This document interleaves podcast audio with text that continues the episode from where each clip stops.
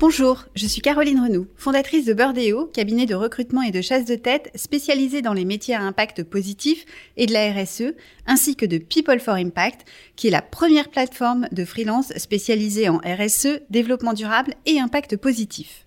Avec YouMatter, le média qui aide à mieux comprendre les enjeux de notre monde en transition, nous portons ce podcast, Trajectoire. Chaque mois, nous partons à la rencontre d'experts présents sur la plateforme People for Impact et décryptons avec eux un sujet de pointe pour vous aider à mieux appréhender la transformation durable de votre entreprise. Je reçois aujourd'hui Luce Grostet pour parler de la manière dont les entreprises du secteur des parfums et de la cosmétique peuvent assurer leur transformation durable. Luce est consultante freelance sur la plateforme People for Impact et à ce titre, elle accompagne les entreprises à ancrer leur démarche développement durable au cœur de leur stratégie business, principalement dans ce secteur parfum et cosmétique. Luce est également B-Leader, c'est-à-dire qu'elle est apte à contribuer à la démarche de certification B Corp des entreprises.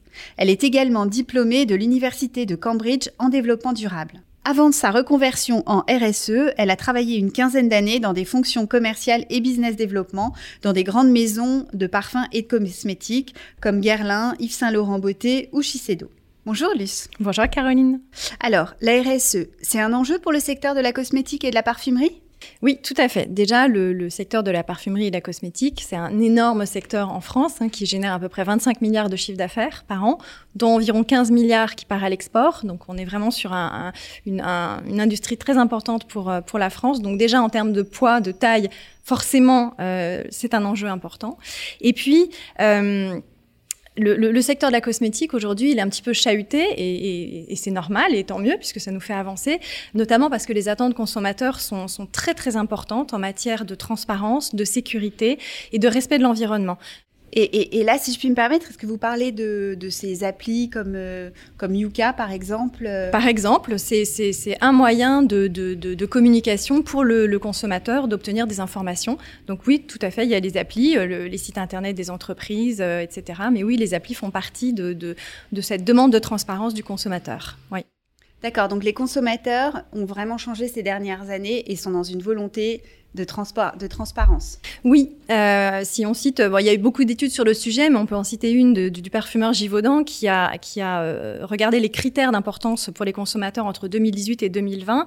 Donc euh, depuis deux ans, les trois critères qui ont le plus augmenté en termes d'importance pour le consommateur, c'est la sécurité, la naturalité et le respect pour l'environnement et, et, savoir en fait et être au courant de tous ces sujets, tous les engagements sur ces sujets des, des marques qu'ils achètent. Donc c'est vraiment très très important de plus en plus. D'accord, donc il y a ce virage. Euh, et comment est-ce que la RSE peut s'insérer dans la stratégie des acteurs de ce secteur? Alors, elle s'insère de façon différente selon, par exemple, qu'on est une entreprise qui existe depuis longtemps euh, ou une start-up. Parce que ce qui est intéressant, mmh. c'est qu'on a dans le secteur de la beauté à la fois des entreprises qui euh, entament une démarche RSE après une, assez longue existence, par exemple, et des start-up qui créent des produits euh, et au, cœur desquels la RSE est déjà ancrée. Mhm. Donc forcément, on va pas avoir la même approche.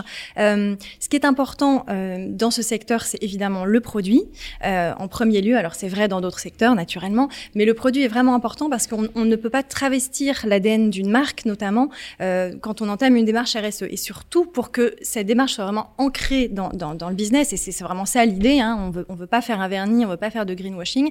Il faut partir d'une certaine connaissance d'une marque existante par exemple, et d'un positionnement pour la faire se transformer euh, progressivement, mais, mais il faut quand même prendre en compte cette, euh, ce, ce, produit, ce positionnement. Et ça veut dire que finalement, quand on travaille en, RSE pour le parfum et cosmétique, dans les parfums et cosmétiques, je pense qu'il faut quand même avoir une petite fibre marketing, euh, un, profil un peu marketing pour, pour vraiment continuer à prendre en compte cet enjeu de, de positionnement, notamment de marque.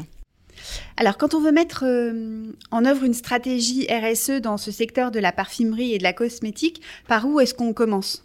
Alors on commence par le produit, hein, puisque c'est vraiment le, produit, c'est le cœur du secteur. Le produit, ça veut dire la formule, et le packaging. Euh, alors la formule, avec tous les enjeux évidemment de naturalité dont on a parlé juste avant, euh, mais aussi regarder quand même euh, le fait que certains ingrédients naturels peuvent être moins responsables que certains ingrédients synthétiques, par exemple fabriqués à partir de, de, la chimie verte. Hein, la chimie verte, c'est un ensemble de, pratiques responsables pour créer des, des, ingrédients notamment. Donc ça, c'est vraiment important. Ensuite, c'est important de regarder la formule dans sa globalité, c'est-à-dire qu'il y a les principes actifs, oui, mais il y a aussi tout, tout le reste si on prend par exemple euh, les parfums, euh, on a la formule parfumante qui, qui, euh, qui, est importante évidemment dans la composition, mais il y a aussi de l'alcool un certain pourcentage d'alcool dans, dans, dans, les parfums. Et c'est intéressant de savoir d'où il vient cet alcool. Et alors, ce qui est intéressant euh, sur la parfumerie, notamment française, euh, la, la, plupart de, de, de, des, des, des, marques utilisent de l'alcool issu de, déchets de betterave à sucre. Euh, et d'ailleurs, cette betterave à sucre, elle est cultivée dans ce qu'on appelle la cosmétique vallée, euh, donc là où sont produits les parfums. Donc, on est vraiment en local, local. Et c'est où la cosmétique vallée C'est vers Orléans. D'accord, donc on est en France. Exactement, oui, pardon, oui. Oui, oui. Donc là, vous nous avez parlé de la formule. Euh, le deuxième point important, c'est le packaging. Bon, là, j'imagine que c'est un sujet énorme, notamment parce que ça fait aussi partie euh, de ce qu'on achète. Oui, exactement. Et ce qu'il faut savoir, c'est que le packaging avec le transport, dans le cycle de vie d'un produit de beauté, c'est la plus grosse empreinte écologique. Euh, Cantis, le, la société de, de, de, conseil, a sorti une étude euh, sur le sujet il n'y a pas très longtemps où ils expliquent que sur certains produits, euh, 90% de l'empreinte écologique d'un produit, c'est le packaging. Donc l'enjeu est phénoménal, bien autant que la, que la formule. Euh, et en termes de travail sur le packaging, on, on est sur les 3 ou 4 R euh, habituels de, des autres secteurs. Euh, alors c'est quoi ces 3 R Alors d'abord, d'abord il faut, j'espère que je vais les dire dans l'ordre, réduire, réutiliser, recycler et relocaliser. Alors c'est vrai que sur et le... Est-ce qu'on peut avoir euh, deux ou trois bonnes pratiques euh, du packaging euh, qui prennent en compte ces trois R? Oui, euh, absolument. Alors déjà, c'est important de d'abord réduire et réutiliser avant de recycler. Euh, je ne sais plus qui disait il n'y a pas très longtemps que, que, que recycler, c'est vraiment le, le, la, la, la, dernière chose à faire quand on a tout essayé avant.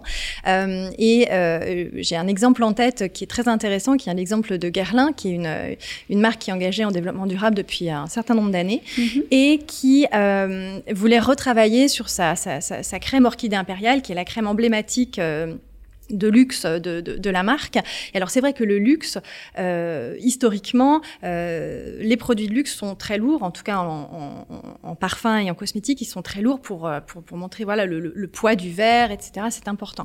Et eh bien Guerlain voulait retravailler ce, ce, ce, ce, ce pot de verre euh, pour cons en conservant l'image de luxe, parce que c'est une, c'est une crème de luxe, c'est important de garder, garder ses codes, mmh. mais tout en réduisant euh, l'empreinte écologique de, du pot. Et donc ils, ont, ils se sont ils ont travaillé avec Veressence, qui est un des, un des grands verriers français. Euh, ils ont travaillé donc sur la réduction du verre. Je crois que le, le, le pot est passé d'environ 300 grammes à 60 grammes, enfin vraiment une prouesse. Euh, et, le pot est tout aussi magnifique. Et donc l'empreinte écologique du packaging est, est, bien moindre évidemment, et aussi le transport forcément, puisqu'on transporte des, des, des, produits plus légers. Voilà, donc ça c'est un exemple. Il y en a d'autres.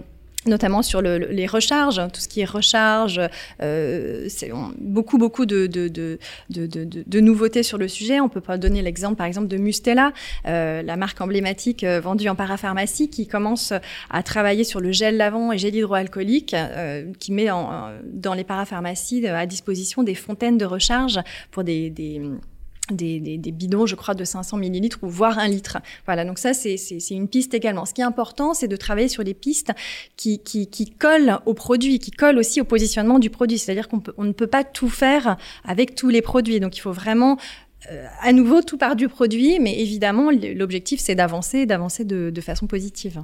Et alors par rapport à, cette crise, cette pandémie, est-ce qu'on a vu une évolution des consommateurs par rapport euh, au packaging ou par rapport au, choix du contenu des produits? Oui, tout à fait. Euh, ce qui est intéressant, euh, c'est une étude Kantar qui sur la consommation 2020 qui est sortie il n'y a pas très longtemps et qui explique que un Français sur quatre a acheté en 2020 un cosmétique solide, par exemple. Alors, pas les savons. Hein. Alors, c'est quoi un cosmétique solide? Alors, oui, justement. Donc, on, on, dans, dans, cette statistique que je viens de vous donner, on enlève les savons, parce que les savons, c'est quand même très classique. Mhm. Un cosmétique solide, c'est par exemple un shampoing solide, un dentifrice solide, voire un après-shampoing solide qui commence à sortir. Hein, ça, ça, n'existait pas il y a encore quelques mois. Euh, L'avantage des cosmétiques solides, euh, il est double. Il est au niveau de la formule et du pack. La formule, souvent, c'est une formule sans eau, donc intéressant puisque les, les, ressources en eau ne sont pas infinies et du coup requiert euh, quasiment zéro conservateur puisque on met des conservateurs dans les, dans les, dans les produits cosmétiques parce qu'il y a de l'eau dans les formules. Donc là, pas d'eau, pas de conservateur. Donc intéressant au niveau de la formule et intéressant au niveau du pack puisqu'on peut quasiment l'éliminer. Voilà. Donc oui, c'est une, une, une, des tendances et c'est une, une, tendance très forte actuellement dans les, dans les parfums et cosmétiques. D'accord. Et alors, euh, quand, euh, quand une entreprise met en place euh, tous ces outils, toutes ces démarches, est-ce qu'il y a des, outils euh, pour mesurer, pour valider ce qu'elle fait? Oui, tout à fait. Euh, si on parle du produit, on peut parler notamment de l'outil Spot utilisé par, euh, le groupe L'Oréal, qui est un outil d'éco-conception, euh, qui mesure l'impact et l'amélioration de, chaque formule sur lesquelles, formule et packaging sur laquelle l'entreprise le, travaille, pour pouvoir ajuster et s'améliorer à chaque nouveau produit. Donc ça, c'est le, le, groupe L'Oréal. Il y a un autre outil qui s'appelle l'EcoScent Compass, utilisé par le, le, parfumeur Firmenich, qui est un outil à disposition des parfumeurs, des, nez, comme on dit, euh, qui leur permet de, travailler euh, et d'améliorer la biodégradabilité de, leurs ingrédients, ainsi que leur empreinte CO2 et eau, et enfin améliorer l'impact social des ingrédients et des formules. Donc ça c'est vraiment intéressant, c'est-à-dire que ce sont des outils d'éco-conception qui prennent en compte à la fois l'environnement et le social. Vous nous parlez de social, c'est vrai qu'on n'en a pas parlé beaucoup jusqu'à maintenant. Est-ce que dans le secteur de la cosmétique, il y a des enjeux sociaux forts? Est-ce que vous pouvez nous donner des exemples de ce qui peut être amélioré? Alors oui, il y a des enjeux forts, effectivement, à la fois à l'intérieur des entreprises et à l'extérieur des entreprises. Euh, à l'intérieur des entreprises, c'est tout ce qui est engagement collaborateur, ça c'est vraiment très important. Euh, je peux vous donner euh, un exemple de, de, par exemple de, de, de l'entreprise Guerlain qui, euh, qui travaille pour un certain nombre d'associations et qui propose aux collaborateurs de passer une journée chaque année auprès des associations pour les aider. Et naturellement, c'est Garlin qui, qui, euh, qui, assure leur salaire sur, euh, sur, euh, sur cette journée-là. Donc c'est un exemple. Donc on est vraiment euh, sur l'engagement social et l'engagement sociétal, euh, l'engagement humain euh, en dehors de l'entreprise. ce que j'ai en tête particulièrement, ce sont les, les, les fournisseurs d'ingrédients de, naturels. souvent les ingrédients naturels que l'on que l'on source euh, sont vraiment aux quatre coins du monde. il est vraiment important de travailler avec les communautés locales et de, travailler main dans la main avec des partenariats à long terme euh, pour assurer l'écosystème local. Donc ça, c'est vraiment très important. Et il y a un vrai engagement également de, la filière sur, euh, sur ces sujets. Alors, Luce, est-ce qu'il y a des labels ou des normes pour mesurer, démontrer son engagement en RSE alors oui, euh, les, les, labels généraux s'appliquent aussi aux parfums et cosmétiques. Donc on peut penser notamment à la, norme ISO 26000, euh, au label Lucie. Euh, D'un point de vue légal, si on est basé en France, euh, à la société à mission avec euh, le, la définition d'une raison d'être. Euh, également à la certification Bicorp. D'ailleurs, les, les, les, entreprises de parfums et cosmétiques sont, sont, sont, vraiment engagées sur, sur ce sujet. Il y en a déjà un certain nombre qui sont, qui sont certifié Bicorp. Euh, Alors, est-ce que vous pouvez nous donner des exemples d'entreprises euh, certifiées Bicorp? Oui, alors. qui ont déclaré leur volonté de se certifier, puisque je crois qu'il y, y, a ça aussi. Alors, vous avez entièrement raison. C'est-à-dire qu'aujourd'hui, il y a assez peu d'entreprises certifiées Bicorp, donc qui étaient pionnières. Euh, je vais vous donner des exemples. Mais il y en a également euh, davantage hein, qui sont sur le chemin euh, pour, pour euh, entrer dans la communauté Bicorp. Donc les entreprises qui sont déjà certifiées Bicorp dans les parfums et cosmétiques, il y a par exemple Expansience, les laboratoires Expansience qui ont notamment la marque Mustela mm. dont, dont j'ai parlé juste avant, euh, Aesop qui est une, une marque euh, australienne, Arbonne qui est une marque du groupe Yves Rocher, Yves Rocher d'ailleurs qui est, euh, qui est aujourd'hui une société à mission, qui est une, un des je crois premiers grands groupes internationaux à être devenu société à mission, et puis une, une, une marque brésilienne qui s'appelle Natura Brasil, qui est également certifiée Bicorp. il y en a certainement d'autres que j'ai oubliées et je, je, m'en excuse. en termes d'entreprises de, qui se sont déclarées sur le chemin Bicorp, on a à la fois des marques, des groupes comme le groupe Clarins par exemple, et des fournisseurs comme les parfumeurs Firmenich chez Givaudan. Donc on a vraiment, ce qu'on voit, c'est qu'il y a tout l'écosystème de, l'industrie de la beauté qui, qui, qui avance. Alors ça, ce sont des labels, des normes euh, génériques qui s'adressent à tout type d'entreprise, tout type de secteur. Est-ce qu'il y a des euh, labels spécifiques ou des normes spécifiques pour le secteur euh, cosmétique et parfum? Oui, tout à fait, Caroline. Il y en a, il y en a un certain nombre à utiliser selon le qui l'on est en termes d'entreprise et, et, où on veut aller. Oui, donc il y a notamment la norme ISO 1628, hein, qui est une norme internationale qui donne une définition des ingrédients naturels et issus de naturels. Ensuite, on a des labels euh, très stricts comme les labels Cosmos Natural, Cosmos Bio, Natrou, euh, liés à la naturalité euh, des, ingrédients, mais pas que. Hein, dans le cahier des charges, notamment du label Cosme Bio, on retrouve un certain nombre de, sujets, en particulier sur le packaging. Donc, on est vraiment sur des labels qui prennent beaucoup de choses en compte et pas juste les formules. Et puis ensuite, il y a des labels un peu plus spécifiques comme les, labels cruelty free sur bah, tout ce qui est test sur les animaux, des labels vegan aussi qui attestent qu'il n'y a pas de, du tout, du tout d'ingrédients euh, d'origine animale dans les formules. Donc, il y a un certain nombre de, normes et de labels, et c'est important pour les entreprises d'être accompagnées et de savoir exactement ce qui s'applique à leur démarche RSE à elles. Et alors moi j'aimerais bien qu'on revienne aussi sur euh, ce qu'on met à l'intérieur euh, des produits, puisque de plus en plus, euh, j'ai l'impression qu'on on, dit qu'il faut mettre de moins en moins de produits. Qu'est-ce que qu'est-ce que vous en pensez? Est-ce que c'est le cas? Alors oui, c'est un très bon point euh, ce que vous dites. C'est la notion d'exposome hein, qui a été notamment euh, mise en lumière par euh, Candice Collin, qui, qui travaille énormément sur ces sujets. l'exposome, en fait, c'est l'exposition donc de la peau à un certain nombre de, de, de produits. Hein. C'est vrai que, que, nous consommateurs, nous n'utilisons pas juste un seul produit par jour. Hein. nous, nous, en utilisons au moins une dizaine. Et ce qui peut être problématique, hein, ce n'est pas forcément d'utiliser un produit, mais d'utiliser plusieurs produits qui ont peut-être les mêmes composants. Donc ça, c'est ça, c'est un premier point sur lequel il y a un gros travail qui, euh, qui est effectué.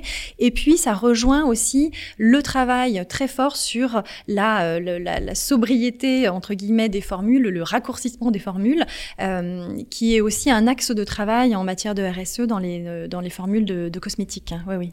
Alors, je fais juste une précision. Candice Collin qui a lancé une application qui s'appelle euh, Clean Beauty. Exactement, oui, qui est une application euh, très intéressante puisque euh, dans l'optique de, de, de l'éducation du consommateur et, le, consommateur recherche de l'information, donc on est, on est vraiment là-dedans. Elle, le, on, on, scanne la liste d'ingrédients de, donc de son produit et on peut savoir exactement de quoi il s'agit parce que la listing key, elle est en général en latin, pas toujours compréhensible, écrit en tout petit. là, on est vraiment sur, sur une appli qui, qui permet de, de donner beaucoup d'informations sur, euh, sur, chaque ingrédient et c'est vraiment intéressant pour, euh, l'utilisateur de, prendre, de faire un choix informé sur les produits qu'il achète. Alors Luce, vous nous avez expliqué qu'il y avait, euh, quand on démarrait une démarche RSE, il y avait une différence si on était une start-up et qu'on se lançait sur le sujet ou si on était une marque déjà installée. Est-ce qu'il y a une différence et comment on s'y prend de façon différente quand on est une ETI, une PME ou un grand groupe? Oui, alors effectivement, euh, il, y a une, différence de, démarche. Maintenant, pour moi, la différence de démarche, elle est, davantage sur euh, où en est-on de son, engagement RSE à un instant T. Peu importe finalement la taille de l'entreprise, euh, ce qui est important, c'est où on en est de son engagement RSE. On doit tous commencer un jour. et si on est au début de sa démarche RSE, très souvent, les enjeux vont tourner autour de la chaîne de valeur, hein, puisque l'industrie des parfums et cosmétiques, c'est une industrie avec beaucoup de fournisseurs, de fournisseurs de fournisseurs, etc. Donc là, vraiment, euh, il y, a un gros enjeu euh, chaîne de valeur et euh, parallèlement, engagement des collaborateurs. Donc on va plutôt travailler là-dessus quand on est au début de son engagement si on est déjà euh, assez avancé dans sa démarche RSE, on peut pousser le curseur en termes d'objectifs chiffrés et d'amélioration euh, de, plus en plus poussés, et notamment en utilisant les outils Science-Based Targets qui permettent de donner des objectifs chiffrés euh, sur notamment la réduction d'empreintes CO2 de, produits et d'entreprises en général. C'est d'ailleurs le cas de, L'Oréal qui est engagé en, RSE depuis une, une dizaine d'années et qui a accéléré récemment en changeant son programme de Et en mettant l'accent sur des, sur des objectifs chiffrés. D'accord. Alors quand on parle de démarche euh, RSE, on parle également d'écosystème. Euh, comment est-ce que on peut engager au mieux les consommateurs, les fournisseurs sur ces sujets? Ah oui, vous avez raison, Caroline. tout à fait. Quand on commence une, quand on est dans une démarche RSE dans le secteur parfum et cosmétique, on commence par le produit, mais on n'oublie pas son écosystème euh, et, avec toutes ses parties prenantes. Alors, si on parle par exemple des fournisseurs, effectivement, il est indispensable de s'engager avec ses fournisseurs. Si on est un grand groupe, d'accompagner fournisseurs qui sont souvent beaucoup plus petits euh, que, nous en tant que grand groupe. Donc, c'est très important de les, emmener avec nous. Et notamment, je, voulais mentionner Ecovadis qui, qui aide énormément euh, les marques et leurs fournisseurs à travailler sur euh, tous leurs aspects de responsabilité sociale et environnementale. Et d'ailleurs, euh, ce qui est intéressant, c'est que Ecovadis a créé en collaboration avec plusieurs groupes de parfums et cosmétiques comme Coty, LVMH, L'Occitane, une initiative hein, qui s'appelle The Responsible Beauty Initiative, qui aide justement sur, sur ces sujets-là. Et ce qui est intéressant quand on parle d'écosystème, on parle aussi de concurrents, puisque finalement, les enjeux sont tels qu'il faut travailler euh, et, et être en partenariat entre concurrents. Et là, c'est tout à fait ce que cette initiative euh, montre. Oui, c'est de la coopétition, je crois, ça s'appelle. Oui, exactement. Et alors, on parle d'écosystème et en bout de chaîne, il y a la distribution, les magasins. Est-ce qu'il y a des initiatives là qui sont euh, en cours? Oui, absolument. Et vous avez raison, Caroline, d'en parler. C'est vrai que les parfums et cosmétiques, l'engagement RSE, c'est sur toute la chaîne de valeur, y compris auprès des distributeurs et des détaillants. il y a des initiatives très intéressantes. Euh, on peut citer par exemple initiative des Galeries Lafayette chaque année euh, qui s'appelle Go for Good euh, et qui met euh, en avant des, des, des, produits responsables dans le secteur de la beauté, mais pas que d'ailleurs. chez Sephora également, les labels Good for hein, qui, qui expliquent aux consommateurs en, quoi tel ou tel produit est bon pour la planète ou bon pour les consommateurs par exemple qui recherchent des produits véganes. Et puis des initiatives euh, euh, générales et, qui ont lieu tout le temps sur le recyclage, parce que c'est pas toujours facile pour un consommateur de savoir si son produit de beauté, à la fois son parfum, son soin ou son boîtier de maquillage, dans quelle poubelle le jeter. Mais mm, c'est pas toujours évident, mm. voilà.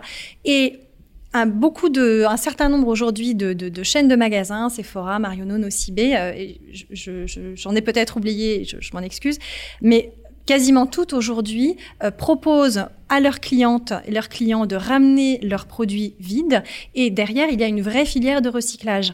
Euh, donc, il y a vraiment une volonté de pouvoir euh, défaire, décomposer euh, les, les, les, les, packaging, parce que souvent, les packaging dans les parfums et cosmétiques ne sont pas monomatières. Donc, c'est pas toujours évident de recycler. Mais derrière, il y a un engagement de, de, de recyclage autant que possible sur, sur, les, sur les produits usagés. Donc, effectivement, vous avez raison d'en de, parler, Caroline l'implication de la distribution est là et très importante. Alors le parfum, la cosmétique, c'est quand même un secteur qui communique énormément, qui fait énormément rêver. On a quand même vu ces derniers temps aussi que certaines marques, certains produits se positionnaient euh, beaucoup en, disant être très responsables, très bio, etc. Qu'est-ce que, qu'est-ce que vous en pensez? Qu'est-ce que ça vous inspire, toute cette communication? Je pense que la communication, elle est essentielle.